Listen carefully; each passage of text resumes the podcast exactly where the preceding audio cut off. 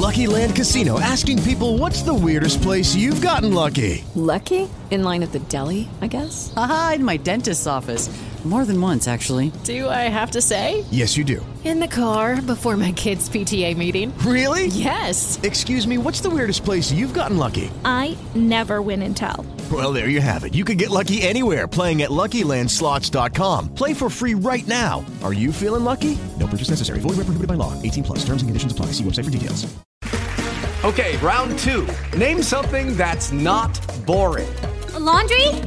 Ooh, a book club. Computer solitaire, huh? Ah, oh, sorry. We were looking for Chumba Casino. That's right. ChumbaCasino.com has over 100 casino style games. Join today and play for free for your chance to redeem some serious prizes. ChumbaCasino.com. No purchase necessary. Full prohibited by law. 18 plus terms and conditions apply. See website for details. Nacionpodcast.com te da la bienvenida y te agradece haber elegido este podcast. Buenos días, Madre Esfera. Dirige y presenta Mónica de la Fuente. Buenos días, Madre Esfera. Buenos días, Madre Esfera.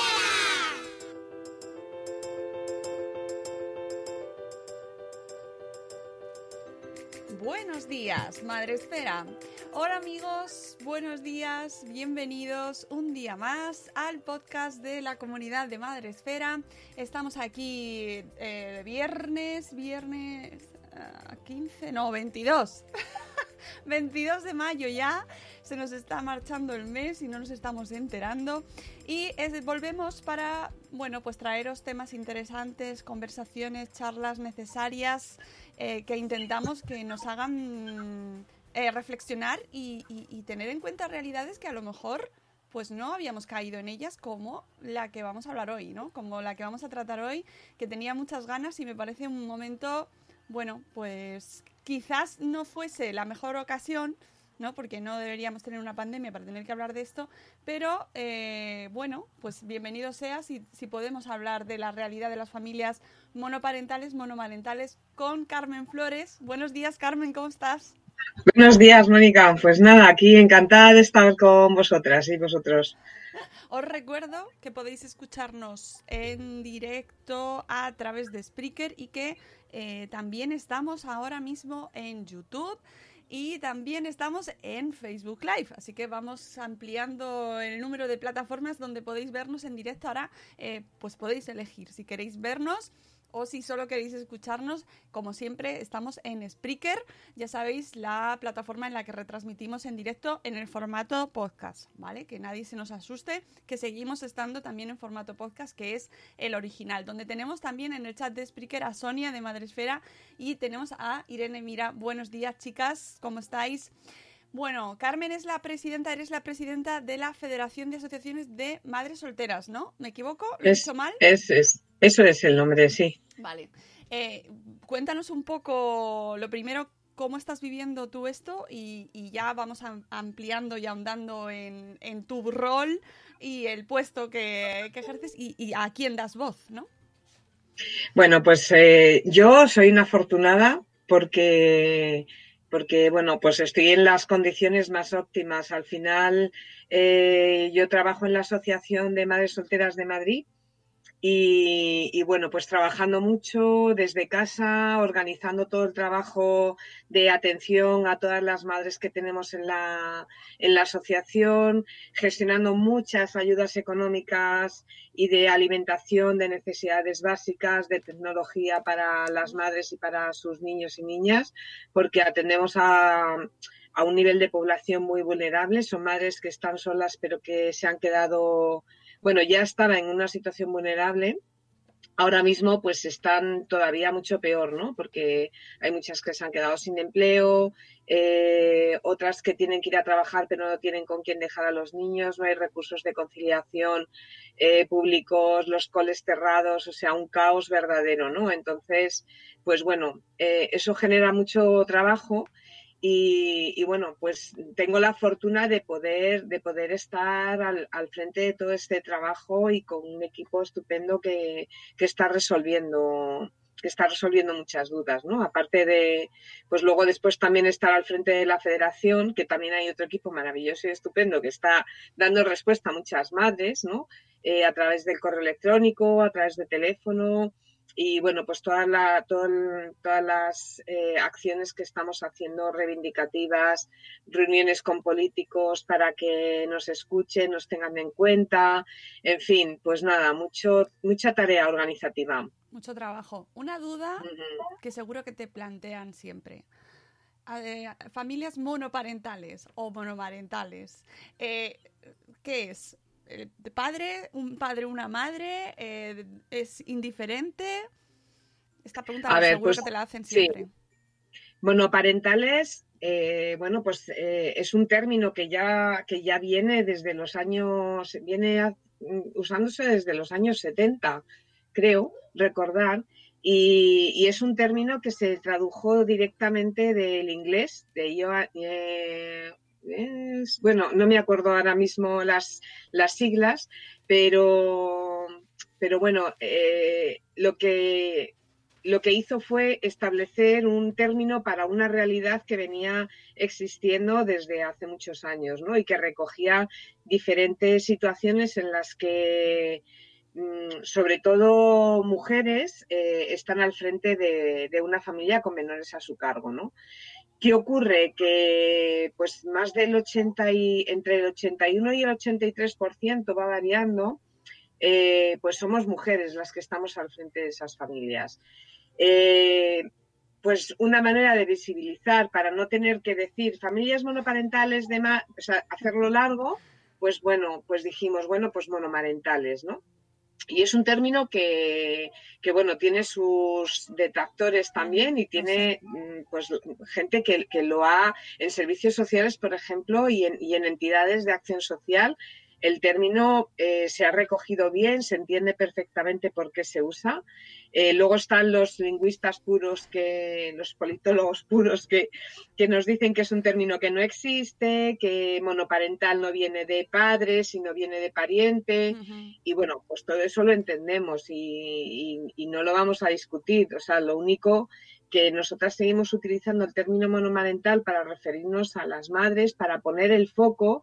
¿Por qué? Porque no estamos en igualdad de condiciones y porque hay una mayoría que yo creo que también responde a, la trayectoria histórica que tenemos las madres que hemos criado en soledad a nuestros hijos, ¿no? En soledad o en solitario, como lo quieras llamar, pero que no hemos tenido una pareja que comparta esa responsabilidad familiar. Y eso ha generado una serie de discriminaciones, tanto a nivel legislativo como a nivel social. Entonces, utilizamos el término monomarental como reivindicativo, que no existe, vale, de acuerdo, pero lo, usamos porque es, encontramos que es una manera también de provocar a la sociedad que analice y que piense y reflexione sobre ello. Y el día que esto esté más normalizado, pues, pues igual hablamos de otro término, igual se inventa otro término que aglutine estas situaciones, ¿no? Sí, no, me parece, me parece bien, pero quería aclararlo contigo porque siempre es que, sé qué pasa, sé que cada vez que sale la conversación es que eso no existe, es que en realidad está discriminando y tal.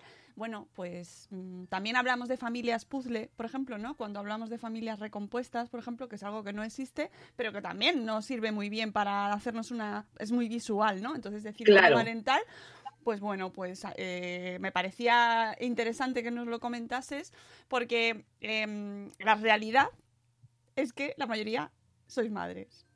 Es así. Efectivamente, efectivamente. Y porque al final también, miran, las asociaciones, la federación somos seis entidades eh, pero luego tenemos una plataforma que, estamos liderando, que es, mm, es, la red de entidades de, familias monoparentales. Eh, y es una plataforma que, bueno, no, tiene carácter jurídico como la federación, pero sí que está compuesta por 23 entidades, 24, eh, que está toda formada por familias monoparentales, ¿no? Creo que en dos asociaciones hay uno o dos hombres asociados. Y esto también nos lleva a pensar que por qué no se asocian ellos, ¿no? No es que estemos en contra de que se asocien, es que no se asocian, ¿por qué? Pues porque quizás eh, no se ve, o sea, la gente cuando se asocia, cuando ve cuando siente que tiene que tiene una falta ¿no? en la sociedad, que no tiene hueco en la sociedad, que tiene que reivindicar o que tiene problemas económicos y necesita alguien de ayuda, un grupo de escucha o un grupo de ayuda, ¿no? Y, y entonces la gente acude a las entidades, ¿no? Eh, ¿Y qué ocurre con los hombres? Pues, pues quizás a lo mejor no tengan esa misma problemática, ¿no? No lo sé, porque, lo desconozco porque no conozco. Es verdad que, que nos une el que seas una, una, persona, la persona adulta, a cargo de, de tus hijos o tus hijas. Pero evidentemente las mujeres cobramos menos, las mujeres eh, es, tenemos otro nivel, sobre todo hay muchas mujeres que se dedican a, a los sectores de servicios, hostelería, sanidad, eh, y, y, bueno, pues ahí los salarios son menores, ¿no? Pocas directivas hay dentro de las entidades, ¿no? Que ojalá, pero bueno, normalmente eso la gente se asocia cuando tiene, claro. cuando tiene una serie de dificultades o una serie de inquietudes y necesidades. ¿no? Efectivamente, es una... Ahí lo dejo. Ahí lo dejo. No, no, lo has explicado tan bien, Carmen, eh, que, y, y, obviamente habrá casos y casos y yo encantada de, de escucharlos y, por, y entiendo que vosotros también, pero la realidad es la que es y ya está.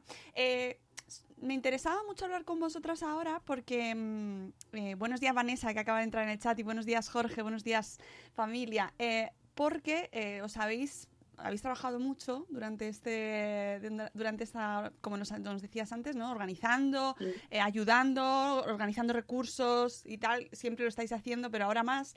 Y os y eh, habéis generado hicisteis una primera encuesta y dio lugar a un primer informe y ahora estáis con, recogiendo eh, una segunda encuesta, una segunda oleada eh, que por cierto he puesto los links en todas las plataformas en las que estamos, tenéis el link al informe y a la segunda encuesta. Eh, para eh, bueno, escuchar las voces de, de, las familias monoparentales, monomarentales y que, y que cómo estaban viviendo esta, esta pandemia que nos está afectando a todos muchísimo, pero que es verdad que por las circunstancias intrínsecas de este colectivo, que tiene muchas variantes, pero que al final está eh, muy invisibilizado, está sufriendo incluso más, ¿no? ¿Cómo, eh, ¿Cómo os lanzáis a preparar este informe y, y, cómo va surgiendo todo? Bueno, pues realmente empezamos a ver eh, la situación del estado de alarma, empezamos a ver qué es lo que ocurre, eh, cuáles son las, las, consecuencias que esto puede tener para toda la sociedad. Eh, pero claro, vemos que partimos de una situación de vulnerabilidad no, no expresa, ¿no? O sea, no, no manifiesta eh, en, la política y en las leyes, ¿no? Eh, y es la, la, realidad de las familias monomarentales y monoparentales, ¿no? Y, y claro, nos preocupaba mucho eh, porque eh, fue en inmediato que empezamos a, tener consultas, dudas, de decir, y nos planteábamos además el teletrabajo desde casa, decíamos, no vamos a poder tener ¿no? Un, un, sitio físico donde las madres puedan ir y claro, no, no iban a poder ir de todas maneras. Con lo cual, bueno, pues el equipo además eh, eh, piensa y dice, bueno, vamos a, eh, ya que tenemos un estudio que lo sacamos muy reciente, en, en diciembre, el 1 de diciembre lo presentamos, pues de repente dijimos, bueno, tenemos que, tenemos que ver qué es lo que pasa, sobre todo para que las reivindicaciones las tenemos claras desde las entidades estamos atendiendo a las madres, también lo tenemos claro, ¿no? Que cuáles son las necesidades que están apareciendo, pero queremos más, queremos más voces para que no solamente sea eh, la representación de una pequeña parte, ¿no? de la sociedad, sino que, realmente se, se, haga extensivo y que podamos recoger cuantas más realidades eh, mejor, ¿no? Y claro, evidentemente esto lo que nos refleja es pues una realidad más acorde, eh, ¿no? no solamente desde la práctica inmediata de las entidades, porque ahí prácticamente la mitad de las madres que han respondido a la encuesta no pertenecen a ninguna entidad, con lo cual también nos interesa mucho saber cuál es su situación, porque eso a nosotras nos sirve a la hora de establecer las medidas y exigir a los gobiernos eh, porque les estamos diciendo cuál es nuestra realidad, ¿no? No, la de unas pocas, sino la de, la de todas aquellas que están respondiendo a la encuesta, que al final son perfiles muy variados, ¿no? Sí, y además que no salen eh, así de manera general yo no los veo en los medios de comunicación, las típicas entrevistas que aparecen, pues no se suele dar voz a este tipo de realidades y no se articulan medidas pensando en estas familias. Pensaba, por ejemplo, en cuando se determinan los paseos a los niños o, o, las salidas a las compras, ¿no? Luego se tiene que eh, corregir pensando en esas familias que solo tienen un progenitor, qué hacen con los niños, con dónde los dejan, ¿no? Están, pero que se tiene que hacer luego, a posteriori. Claro, eso, eso nos da el indicativo de cómo estamos de invisibilizadas en la sociedad ¿no? y en la política. Y es verdad que también tenemos que dar gracias a, a diversos medios de comunicación que han tratado el tema con bastante respeto, eh, no desde el victimismo, que no nos gusta, ¿no? Cuando nos llaman y nos piden como a la carta, una madre que no sé qué, ¿sabes? que bueno, yo, yo, entiendo que necesiten visibilizar un perfil pues más, más bueno, más drástico, ¿no? con, con, mayor dificultad y tal. Pero, pero bueno, yo creo que en este, en este último, este último año, quizás, de los últimos seis meses, creo que se ha, que se ha ablandado ¿no? la, la mirada y, y, se ha puesto, pues se, se, habla de nosotras pues de, de, con una cierta normalidad ¿no? De que somos un modelo más de familia, pero que tenemos una serie de dificultades precisamente por no estar en la cabeza de los políticos, ¿no?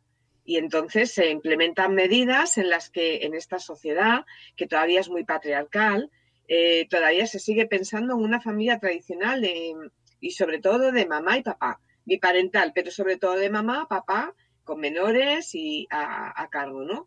Y claro, nosotras representamos a un 10% de, de las familias con menores a cargo, pero somos casi dos millones de familias, ¿no?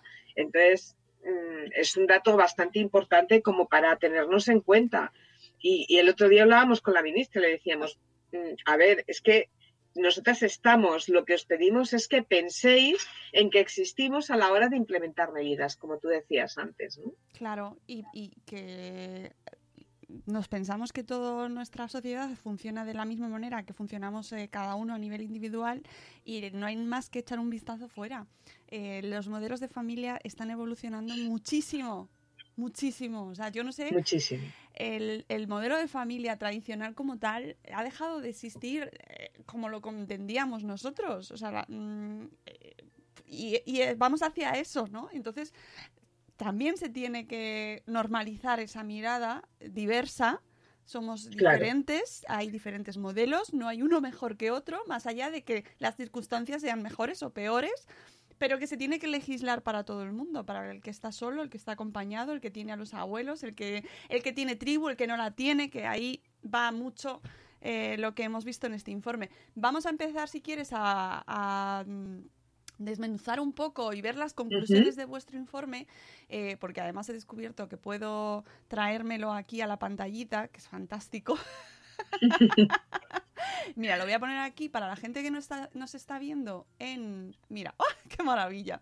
Que nos está viendo a través de YouTube y de Facebook Live, pues ahí podemos ver em, el informe que habéis publicado, que publicasteis en abril, creo, ¿no? Eh, sí. En abril. El primer número, o sea, el, impacto de la crisis eh, de COVID-19 en las familias monomarentales. Evaluación del primer mes. que cuando escribisteis esto fue como, ¿cuántos quedan? ¿No? sin saber, sin saber realmente a lo que nos enfrentamos, porque al principio parecían 15 días, pero como esto empezó a calentarse, dijimos, bueno, pues, pues nada, vamos a evaluar el primer mes, ¿no? Eh, lo primero, eh, bueno, mira, si lo tenéis aquí, la fecha de realización entre el 17 de marzo y el 13 de abril. Se recogieron 545 cuestionarios, de los cuales, oh, 542 corresponden a mujeres. Pues es que... pues lo que te he dicho antes, blanco y en botella. Madre mía. Y, y, y no es porque no haya padres que están con, con sus hijos en casa, que, no, que, que, los, que los hay, que sabemos que existen. Me estoy acordando, por ejemplo, de nuestro amigo Joaquín Montaner, que tiene cinco. ¿Sabes? Eh, eh, con lo cual sabemos que están, pero no están respondiendo, o por lo menos no salen a contarlo, ¿no? Eh, por lo tanto, ese dato a mí me parece brutal, ¿no? Em, características de las familias monoparentales, monomarentales, pues como, pues si quieres, eh, cuéntanos un poco lo que os habéis encontrado. Bueno, lo que nos hemos encontrado es, es pues una diversidad bastante amplia de, de, familias, ¿no? Eh, quizás no ha sido un análisis muy exhaustivo en los perfiles y sí en las situaciones, ¿no? Eh, en cuanto a los perfiles, bueno, pues creo que hay más o menos una, una edad que está comprendida, eh, creo que mayoritariamente entre, bueno, pues entre los, entre los 30 y los 45 años, eh, o 50, no me acuerdo cómo pone en el informe, eh, está la mayoría, ¿no? Uh -huh. y eso también nos indica eh, nos indica también la capacidad de respuesta de, las que han podido responder. Somos conscientes de que hay muchas mujeres que no han podido responder porque no tienen tecnologías, porque no tienen eh, ese tiempo para, para responder. Y, bueno, pues a ellas también les queremos dar voz, que, que bueno, pues luego en las conclusiones sí que recogemos, eh, estarían recogidas todas las voces, porque a la hora de establecer las reivindicaciones, eh, pues están para todas, ¿no? Sí. Sí, sí. Mira, me, me, llama la atención porque la comunidad donde más eh, respuestas habéis tenido es Cataluña. Uh -huh. son los que más se han lanzado a responder.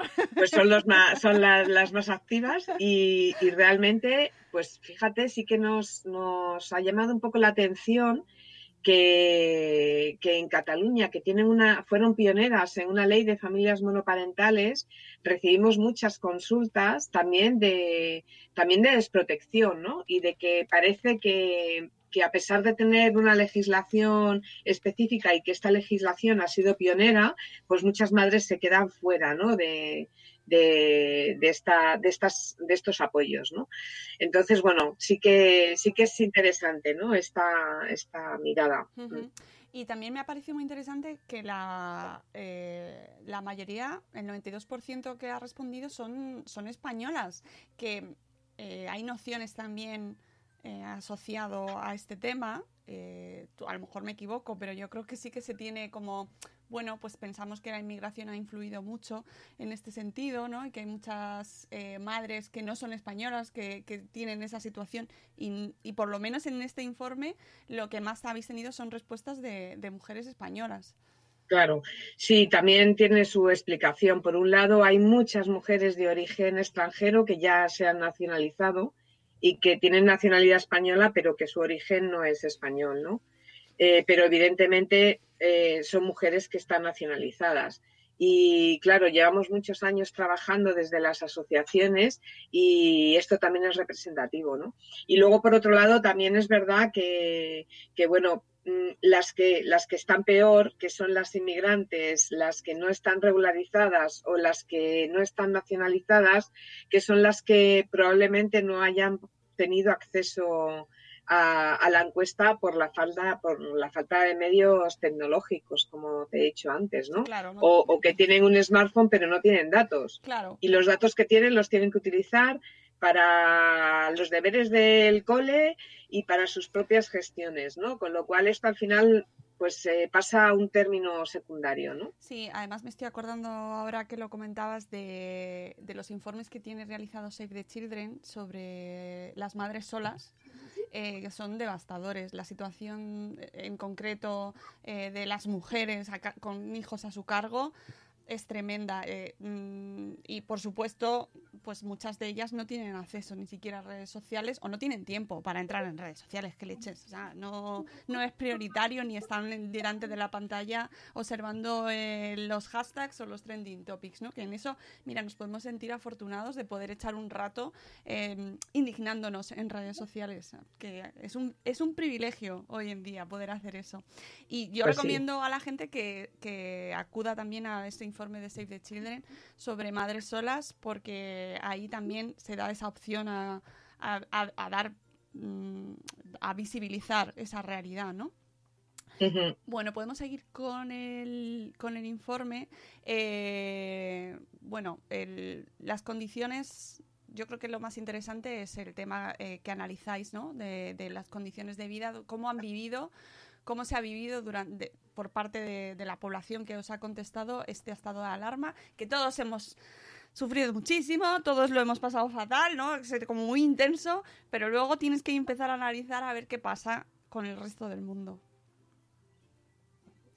¿Cómo, cómo, lo Eso es. habéis, ¿Cómo habéis leído en, este, en esta ocasión estas... ¿Qué os han contado? Bueno, pues eh, nos han contado un poco, pues un poco de todo, ¿no? De, cuáles son sus necesidades más, eh, más básicas, de cómo estaban las condiciones también de su, de su zona, ¿no? Para ver, sobre todo, a ver, el primer estado de confinamiento, el, primer estado de alarma que se que no se podía salir absolutamente, que parecía que iban a ser 15 días, eh, la gente también estaba muy asustada, ¿no? De, a ver, esto es nuevo, es verdad que estábamos todo el mundo muy asustado, ¿no? Y, y no sabíamos muy bien eh, qué es lo que iba a pasar, ¿no? Entonces, eh, pues nos decantamos por ir preguntando, pues, las condiciones, ¿no? Pues que tenían cerca, si estaban más, eh, si ese confinamiento les podría traer más problemas a la hora de hacerse con los recursos básicos, con las necesidades básicas o, mm, o- no, ¿no? Entonces nos, nos interesaba mucho saber porque, bueno, luego es verdad que la respuesta ciudadana y el movimiento civil pues eh, ha sido bastante numeroso y, y ha puesto en marcha pues muchas iniciativas que a las familias, no solo a las nuestras, ¿no? Pero que a las familias en general, sobre todo a las que tienen hijos menores a cargo, que son las más mm, las que más han sufrido esta crisis, pues, pues se ha dado esa respuesta mm, eh, primera en las necesidades básicas. Pero sí, sí que nos ha llamado mucho la atención el hecho de que haya eh, tantas madres, nos hablaban sobre todo de la situación laboral, que era una, una de las cosas que más, que más nos, nos inquietaba y, nos contestaban que el 87% había visto su situación laboral afectada, a peor, claro. Entonces, claro, es un dato bastante importante. Un 12% se quedaron en paro, un 3% eh, trabajando sin contrato eh, y un 6% en ERTE. O sea, eh, bueno, igual parecen cifras pequeñas, pero estas cifras ya te digo que, van a- que estarían engrosadas si hubiéramos tenido en cuenta, eh, bueno, pues hubieran respondido o hubiéramos podido dar voz a, a esas madres que, que esa cifra de paro pues se hubiera aumentado bastante, ¿no? Pero aún así, fíjate que la gente que estaba trabajando, que era un 61% que estaba trabajando, eh, pues eh, había, la mayoría estaban teletrabajando. Y el problema que ha surgido con el teletrabajo es que el teletrabajo se, ha- se nos ha vendido como la mejor opción de conciliación y esto lo que ha hecho ha sido poner en evidencia que es una opción más, pero no es la mejor ni la más adecuada, porque además en ese horario es cuando coinciden las tareas escolares la mayoría de los casos, ¿no? O sea, estás teletrabajando, pero tienes que estar haciendo también los deberes con los niños y con las niñas, ¿no? Y, en- y no hay, no, no se puede, el nivel de concentración no es el mismo cuando tienes a los pequeños con toda la razón del mundo, pues mamá, mamá, y esto no me sale, y esto no puedo, y ahora tengo hambre. Entonces tienes que estar, dependiendo del tipo de trabajo, igual te es, es menos complicado desconectar y volverte a conectar a los dos minutos, pero la mayoría de las veces el trabajo requiere una concentración. Y entonces eso que hace que se alarga la jornada laboral durante todo el día. Incluso a las 10 de la noche que acuestas a los peques, pues al final te viene otra vez que no has terminado, con lo cual tu jornada es que, es que dura mm, 20 horas eh, o 18. Entonces, eh, claro, eso lleva un desgaste físico y emocional también importante, porque tienes que estar respondiendo al trabajo, pero también tienes que estar atendiendo a tus hijos y a las necesidades de tu hogar, que no son pocas, ¿no? O sea que yo creo que eso lo estamos viviendo todo el mundo, pero es que en nuestro caso no lo compartimos, lo tenemos que hacer todo una sola persona. Mira, se me pone la carne de gallina, Carmen, solo de pensarlo, solo de pensarlo, porque lo estamos viviendo tanto y solo de pensar que esta sensación de frustración, de no saber, de incertidumbre, de no sé qué va a ser de, mi trabajo, no sé si voy a poder salir adelante, eh, todo, todo la, la, situación económica, la crisis, eh, la, ira que se está levantando, todo eso tú solo. Claro. sin compartirlo con nadie. Sin compartirlo y además luego también con la presión eh, por ejemplo, los, los, primeros días fueron terribles, o sea, es que no se podía ni salir a hacer la compra. ¿Cuántas madres nos han llamado que tenían además una presión de decir, o sea, dejo a mi hijo solo en casa por no aguantar las miradas incriminatorias ¿no? de, de, la sociedad, de la gente en general, que no pueden sacar a los niños y hay ¿qué hago? ¿Me los como? O sea, les dejo solos en casa es algo que es lo que ha pasado. ha habido madres que les han dejado solos en casa. Es que los abuelos no están, a no ser que irás con ellos. Hay madres que se han tenido que ir a vivir con, sus padres, siendo población de riesgo, porque además también les tienen que cuidar. Claro. O sea, que, se han convertido en cuidadoras eh, exponenciales. a todo. aquí hay tantos temazos, porque por un lado. Pero temazos. Por un lado, la mujer es la que cuida de manera exponencial, o sea, es la mujer es la cuidadora, que a lo mejor dentro de X tiempo cambia, ¿no? Que, en el futuro vamos hacia una evolución en este sentido, pero ahora mismo no lo es.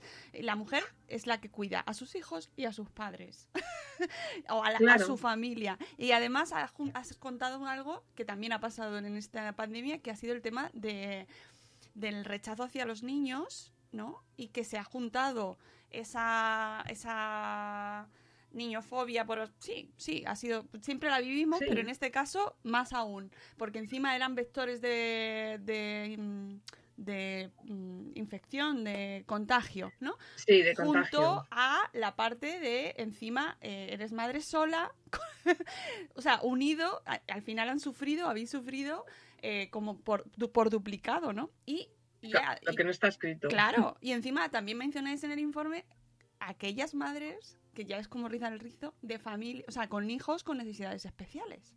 Claro, efectivamente. Es que imagínate, al final son factores de, de riesgo, ¿no? Que, que vamos sumando, vamos sumando y, al final puede ser un verdadero caos para una, para una madre, ¿no? El, tener, nosotras en las, en las asociaciones tenemos a madres que, que, tienen a sus hijos pues con, con, enfermedades raras o con enfermedades con autismo, con Asperger y, y claro, con una sensación de decir, o sea, no puedo salir a la calle. Luego al final es verdad que luego el gobierno ha ido rectificando según ha ido escuchando, que también eso es positivo. Yo creo que eso también hay que ponerlo en valor, ¿no? Se ha ido, eh, nos han ido escuchando las voces de, de la sociedad en general y han ido rectificando que otras personas lo califican también malo, ¿no? Pero yo creo que eso es positivo, porque porque tú lanzas una idea y, entiendo que esto es una situación que nos sobrepasa a todos y por supuesto a los políticos que también son personas, no son, no, no, son robots, también, también están con la necesidad de, dar soluciones a la sociedad y quizás esas soluciones pasan eh, por, una carrera en, dar respuesta inmediata y entonces se lanzan ideas, crean expectativas y luego la, la, la sociedad en la realidad es otra cosa, ¿no? Eh, pero bueno, es positivo que hayan ido cambiando, eh, que hayan cambiado de registro, ¿no? Pero sí, hay madres que se tienen que enfrentar a una tarea eh, impresionante, por no hablar, por ejemplo, de las necesidades básicas como la alimentación. O sea, madres que se han quedado, que todavía no han cobrado ERTE a las fechas en las que estamos, que se han quedado con cero ingresos, nuestra población tiene poca capacidad de, ahorro, pues porque viven al límite permanentemente, porque los salarios tampoco son, o sea, las que, eh, bueno, sí, habrá un, porcentaje de, madres que, que, ganen dinero, ¿no? Pero claro, esto lo que ha supuesto es un incremento también del consumo en el hogar, un incremento de los alimentos. Entonces, las que están más vulnerables, las que ganaban poquito o estaban al límite, es que se han caído se han caído porque, porque es que se han quedado sin ingresos. Y, y, luego la solución mágica de la Comunidad de Madrid, en nuestro caso, eh, de darle pizza y sándwich a los niños y la, pues ha sido como pero pero de qué estamos hablando menos mal que ahora se ha rectificado y ahora hay un catering que, vamos nosotras le conocemos porque hemos trabajado con ellos en los campamentos y, y trabajan menús bastante saludables con lo cual pues bueno, es algo de agradecer. Pero claro, solamente llega a, los menores que tenían concedida una, pues una reducción de salario en la beca, ¿no? En, el, en el comedor escolar. Pero hay muchas madres que se han quedado que no tenían beca, quizá vivían al límite o quizá no tenían necesidad, pero es que ahora sí. Ahora sí, porque se han quedado en, el paro, porque, porque han tardado en, eh, o, algunas no han podido eh, eh, tener, gestionar el, paro. Y luego hay otras que trabajaban en economía sumergida y que también se han quedado completamente desprotegidas. Entonces, claro, las colas de los bancos de alimentos es un desastre total. O sea, es un desastre ver tanta gente en las colas de los bancos de alimentos, que es de agradecer pues esa iniciativa ciudadana, ¿no?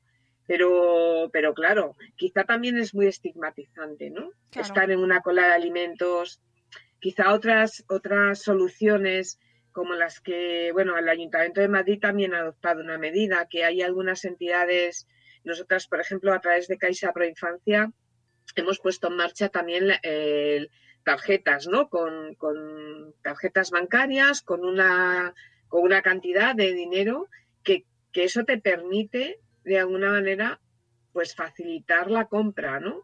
Es que debería ser así. Debería ser, debería ser así, ¿no? Sí, sobre todo porque estigmatiza mucho cuando tienes que ir a pedir ayuda, porque te hace plantearte, te hace ponerte en una situación muy vulnerable, ¿no? Y, y decir, bueno, vale, te lías la manta a la cabeza y vas, pero estar esperando horas en una cola en la calle, guardando la distancia de seguridad, o sea, todo eso al final yo creo que pasa factura, ¿eh? Sí. Que gracias, gracias por, por existir, ¿no? Pero, sí, pero, no debería ser. Ayer justo a la salida de, de, la compra se habían organizado en mi barrio unas mesas de recogida de comida y, y mi hijo lo veía y decía, pero oye, esto te, les dan la comida gratis. Que, y no, no lo entendía, se quedaba como ¿por qué les dan la comida gratis? y claro, me costaba explicarle que eso no es bueno. ¿Sabes? Claro. Que, que, aquellas familias que reciben esa comida no quieren ese regalo, quieren tener derecho a poder comprarla. Y, era como, estoy teniendo una conversación con mi hijo que me cuesta... Em, claro, eh, la, lógica es al revés, es inversa, hmm. ¿no? Eh, y esa situación está pasando ahora y gracias a que existen esas iniciativas, pero no debería estar pasando.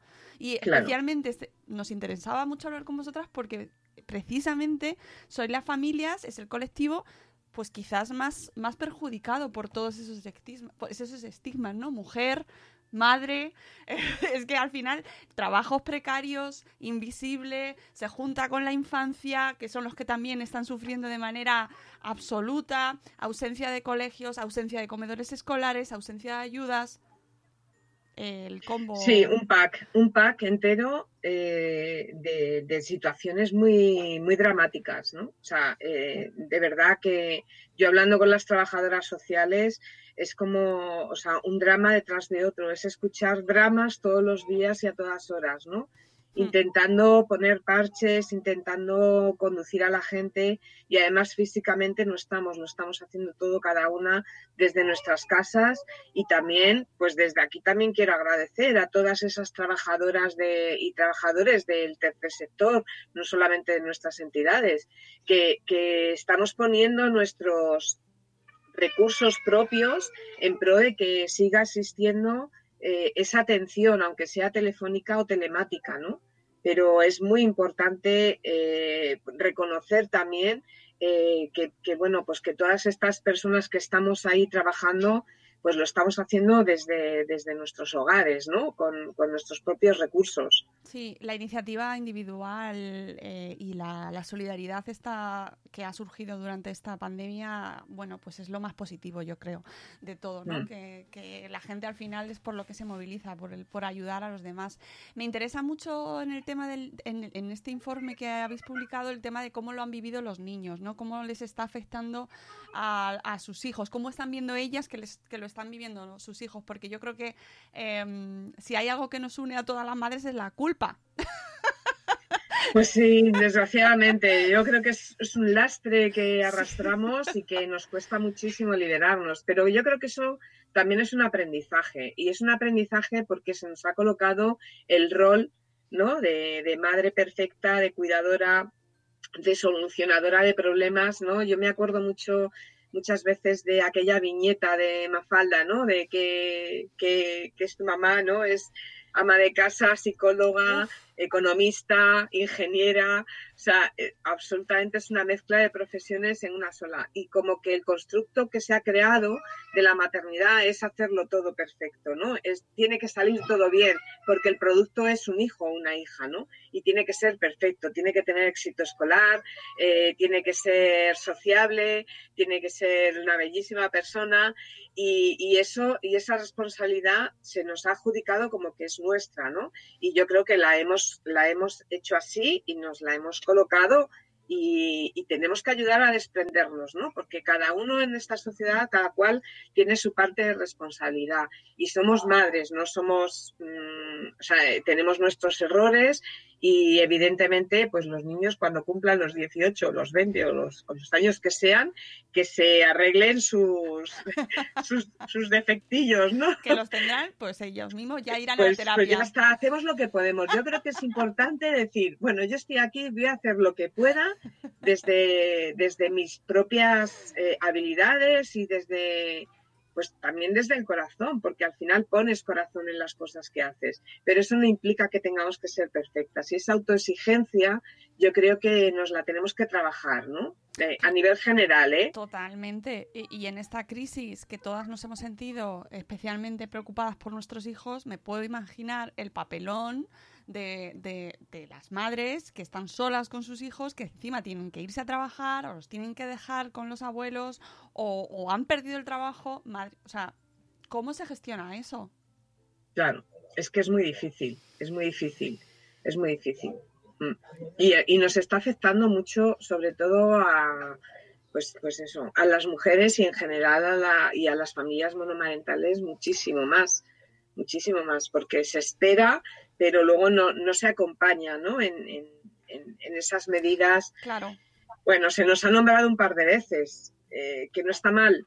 O sea, también es de agradecer ¿no? que estemos en la agenda política pero necesitamos más presencia en esa agenda política y necesitamos más datos, ¿no? Más, o sea, que los políticos se, se, enteren bien de cuál es la realidad para poner, para poner medidas adecuadas, no que luego después tengan que estar eh, modificando ¿no? claro. las medidas. Sí, sí, porque es que realmente eh, lo más complicado que es sobrevivir a esta situación y estar, tener una salud mental más o menos estable, yo ya no digo que buena, pero más o menos estable, pasa por tener pues también un poco aseguradas ciertas eh, necesidades, ¿no? Y eh, un trabajo por lo menos para poder mantener a tus hijos, que tengan una educación, un acceso a educación, ¿no? Que yo creo que eso todo nos afecta a todos, pero insisto, la situación de las madres solas, de las familias monomarentales, pues está agravada actualmente y, y, es mucho más urgente. Vamos a la parte de las reivindicaciones, que yo sé que es la estrella.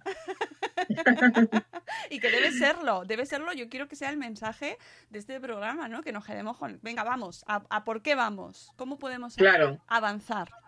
Claro, sí, eh, realmente lo que, lo que hacemos es una, pues, mmm, como una propuesta, ¿no? A los políticos y que tomen en cuenta, o sea, de decir, vale, nos quejamos, nos quejamos porque es la realidad, es lo que nos está pasando, pero también os, os ofrecemos eh, que, que, que gestionéis algunas de las soluciones que nosotras vemos, ¿no?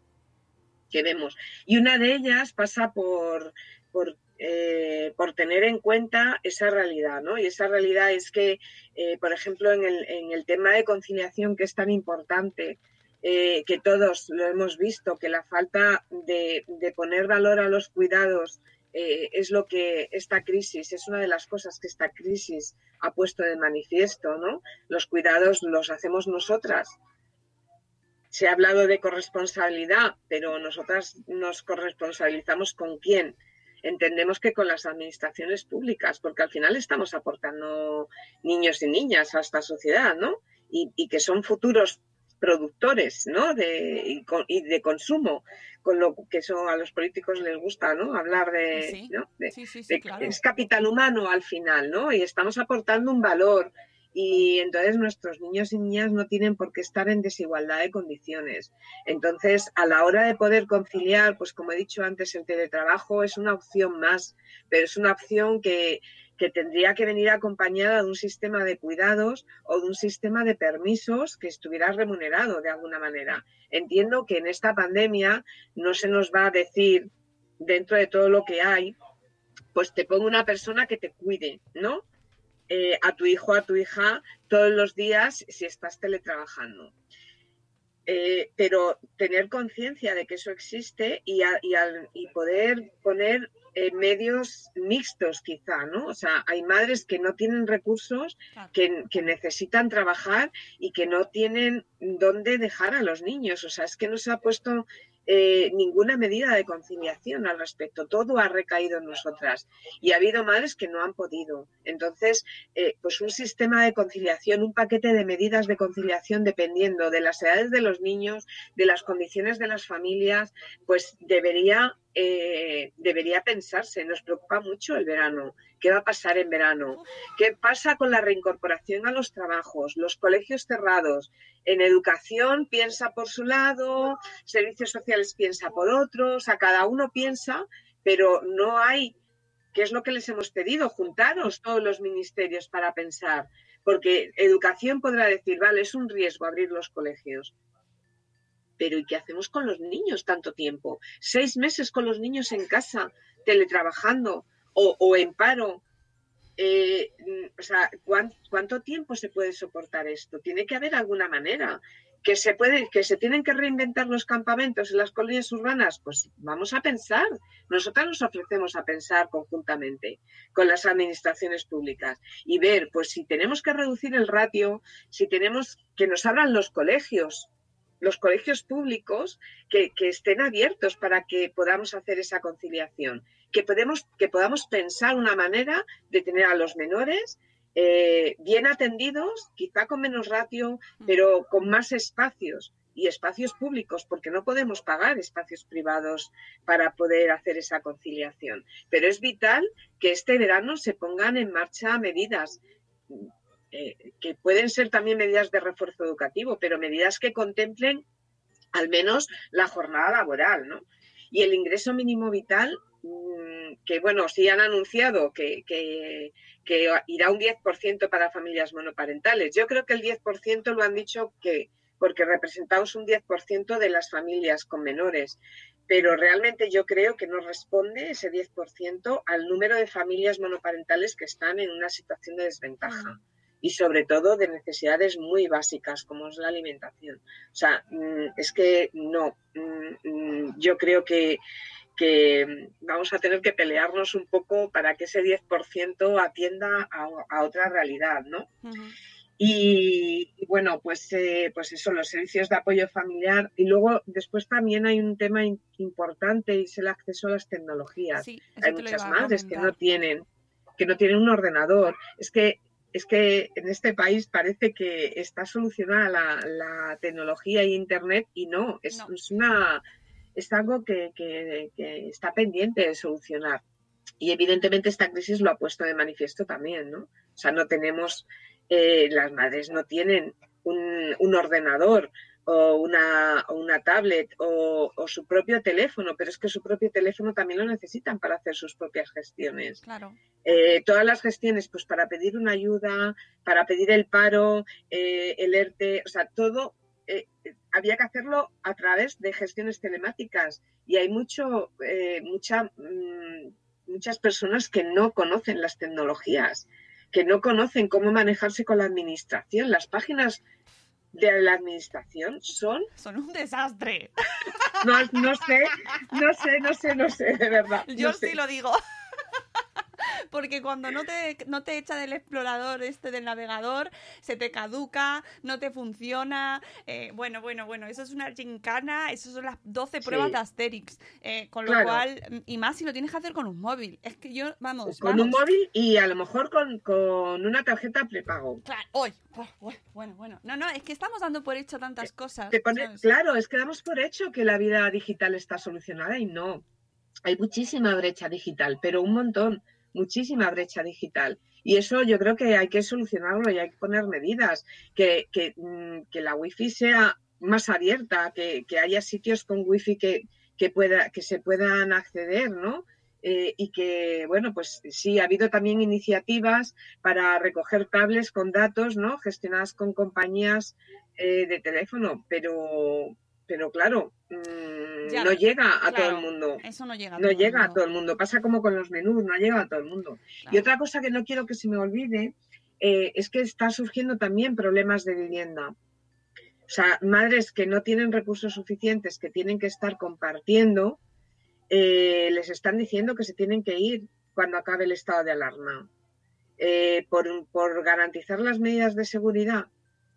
O mujeres que se han quedado, que estaban compartiendo habitación y que se han quedado sin trabajo, sin recursos y que no pueden pagar esa habitación. Con lo cual, eh, el tema de vivienda va a ser, eh, bueno, está siendo ya algo muy tremendo y también pedimos que, bueno, que, se, que echen mano eh, a las viviendas que hay vacías de la Comunidad de Madrid o, de, o las viviendas sociales en general. Conozco Madrid porque vivo más aquí, pero en todas las comunidades hay viviendas sociales y hay viviendas vacías. Entonces, yo creo que es hora de, echar mano. Al final, como resumen, esta crisis ha puesto de manifiesto la carencia, la carencia tan grande que hay de recursos eh, a todos los niveles, pero sobre todo de los recursos más básicos, de acceso a recursos básicos y que sean públicos. Y eso al final que eh, hace que, bueno, pues que las viviendas sigan estando vacías eh, y que las madres no eh, tengan una dificultad de acceso, porque ahora mismo toda la, paralización de, de, los recursos o la ralentización, hay recursos que no que no se han paralizado porque los funcionarios y funcionarias siguen trabajando. Pero, pero claro, todo esto se ha ralentizado porque la, porque la presencia de las personas también está eh, disminuida en los, en los servicios, ¿no? Entonces, pues esto está, está surgiendo, pues está, está requiriendo mucha, mucha implicación eh, de la administración pública para resolver, claro. Debería estar, no sé si están implicados o no. Entiendo que sí, y, y, sobre todo que en la desescalada y en esta recuperación hacia la que vamos y está todo el mundo, venga, que hay que recuperar, hay que recuperar, ¿no? Como un partido, venga, hay que recuperar, hay que salir a ganar. Que no nos dejemos de lado o que no dejemos atrás toda la parte social, eh, todo el apoyo. Eh, es que yo estoy pensando en el cierre de los colegios, por ejemplo, el cierre de los comedores escolares, lo que ha supuesto ya no solo la pérdida de educación de nuestros hijos, que no tienen ese acceso directo a la educación y que no están recibiendo la misma educación, es así, por muy buena intención que exista, no, está, no se está dando, pero ya la cohesión, ese soporte que, que, que, brindaban los colegios con los comedores escolares, ¿no? Que se ha cerrado, se ha mandado a toda la gente que trabajaba en los comedores escolares, muchas mujeres además ahí, por supuesto, ¿Sí? y se las, ha mandado, se las ha mandado a su casa eh, sin, sin, recursos, sin poder tener mm, acceso a ingresos y, y, además a esos niños se les ha dejado sin, ser su, sin, su, sin su apoyo, sin sus comidas al sí. día.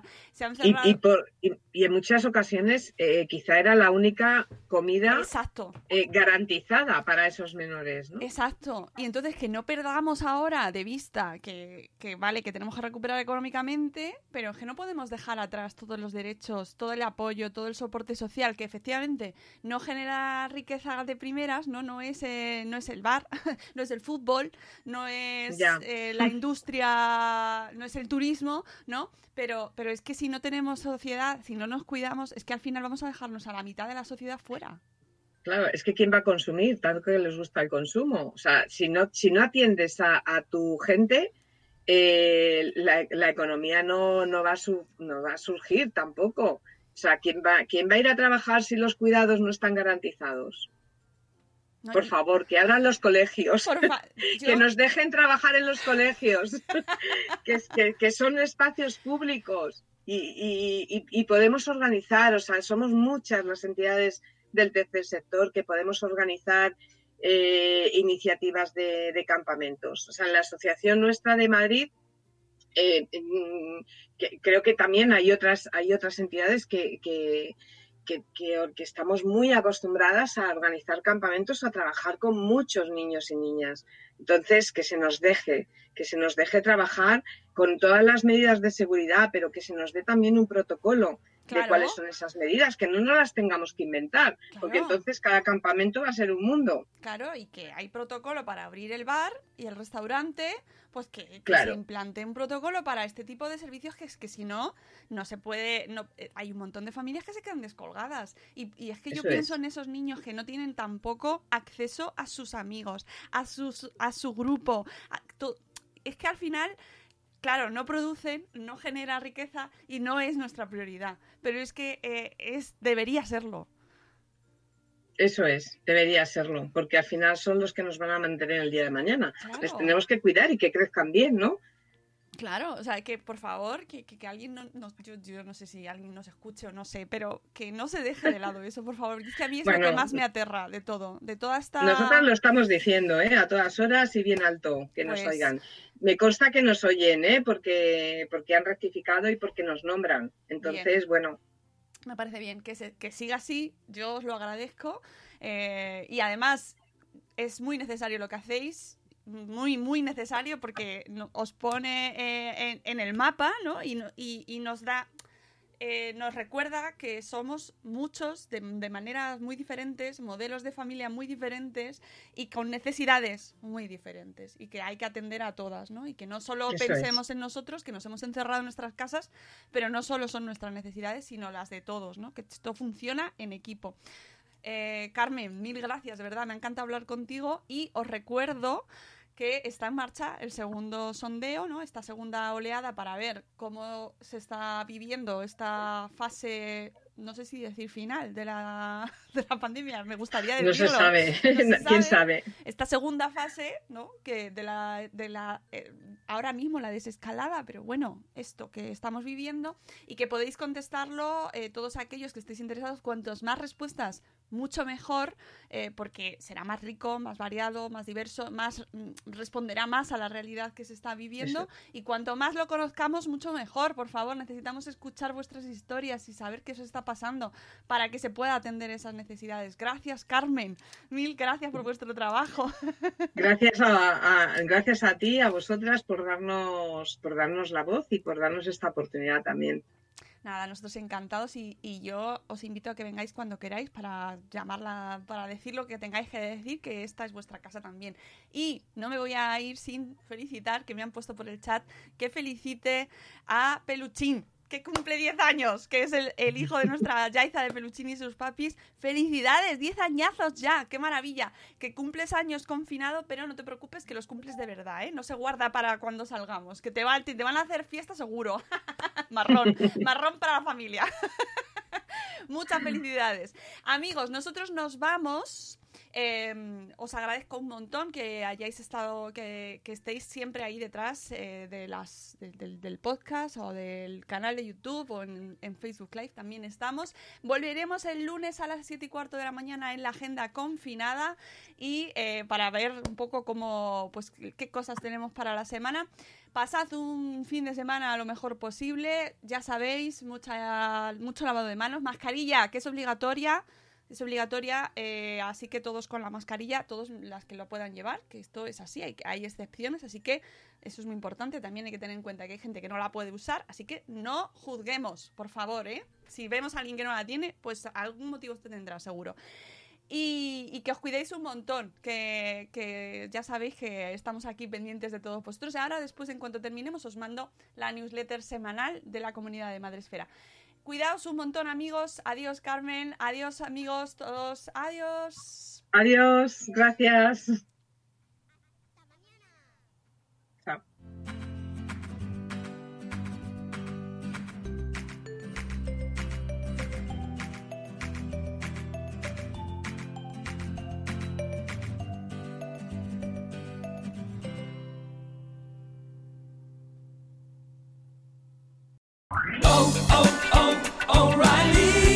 ¿Necesitas ayuda? En O'Reilly Auto Parts te ayudamos. ¿Necesitas algún consejo? Te aconsejamos. Nuestros profesionales en autopartes están siempre disponibles para ayudarte a encontrar lo que necesites. Excelente servicio al cliente es solo una de las ventajas que ofrece O'Reilly Auto Parts. Los profesionales en autopartes. oh, oh, O'Reilly.